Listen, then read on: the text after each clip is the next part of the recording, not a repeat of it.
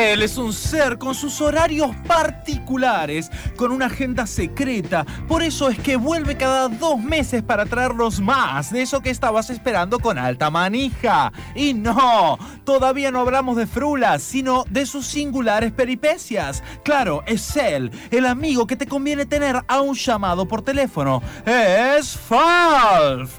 Hoy presentamos, Falf reventó un Frávega antes de que fundiera. Oye, Falf, ¿qué haces con ese televisor último modelo saliendo de mi casa? Tranquilo, Willy. Solo le estoy usando de aguantadero. Me niego a que tus niños sean víctimas del horrendo final de Game of Thrones. Eh, no sabía que tenías acceso a estos productos de tan alta gama tecnológica. Ah, mm, digamos que la palabra es menos acceso y más choreo.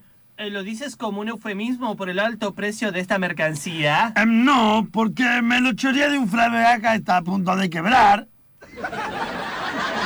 Mm, dudo de que todo eso sea muy legal. ¿no? Ah, mm, Willy, la duda es la jactancia de los caretas. A veces la vida implica riesgos, implica jugársela. ¿De verdad me lo dices, Falf?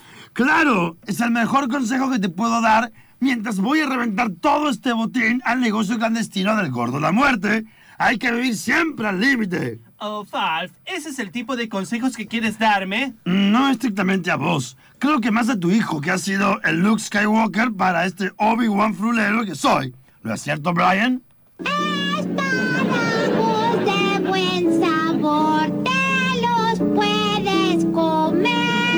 hijo mío, ¿qué haces con ese estéreo de automóvil entre las manitas? Ah, ah, oye, Willy, a veces siento que usas frases pesadas de moda, pasadas de moda, para quedar como una persona más interesante. Te voy avisando que no funciona. Eh, disculpa, Falf, pero el señor Gordo La Muerte va a comprarles todo eso. Mejor, Willy, va a tomar esto como parte de pago de la deuda que tengo con él. Y Brian me acompaña porque, mm, bueno, lo suyo es más difícil de explicar. Eh, Pero no entiendo, ¿debo preocuparme? Oh, Willy, como siempre digo, no hay problema. Solo trata de ayudarme a sacar los rastros rojos de este televisor. El gordo ya me dijo que las manchas de sangre encarecen el producto.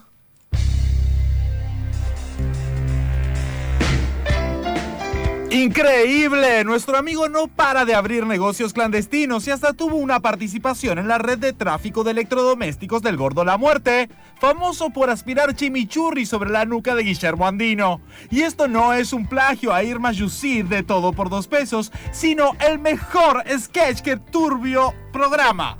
De este turbio programa. Cuídate, querete, ojito, ojete con Falf.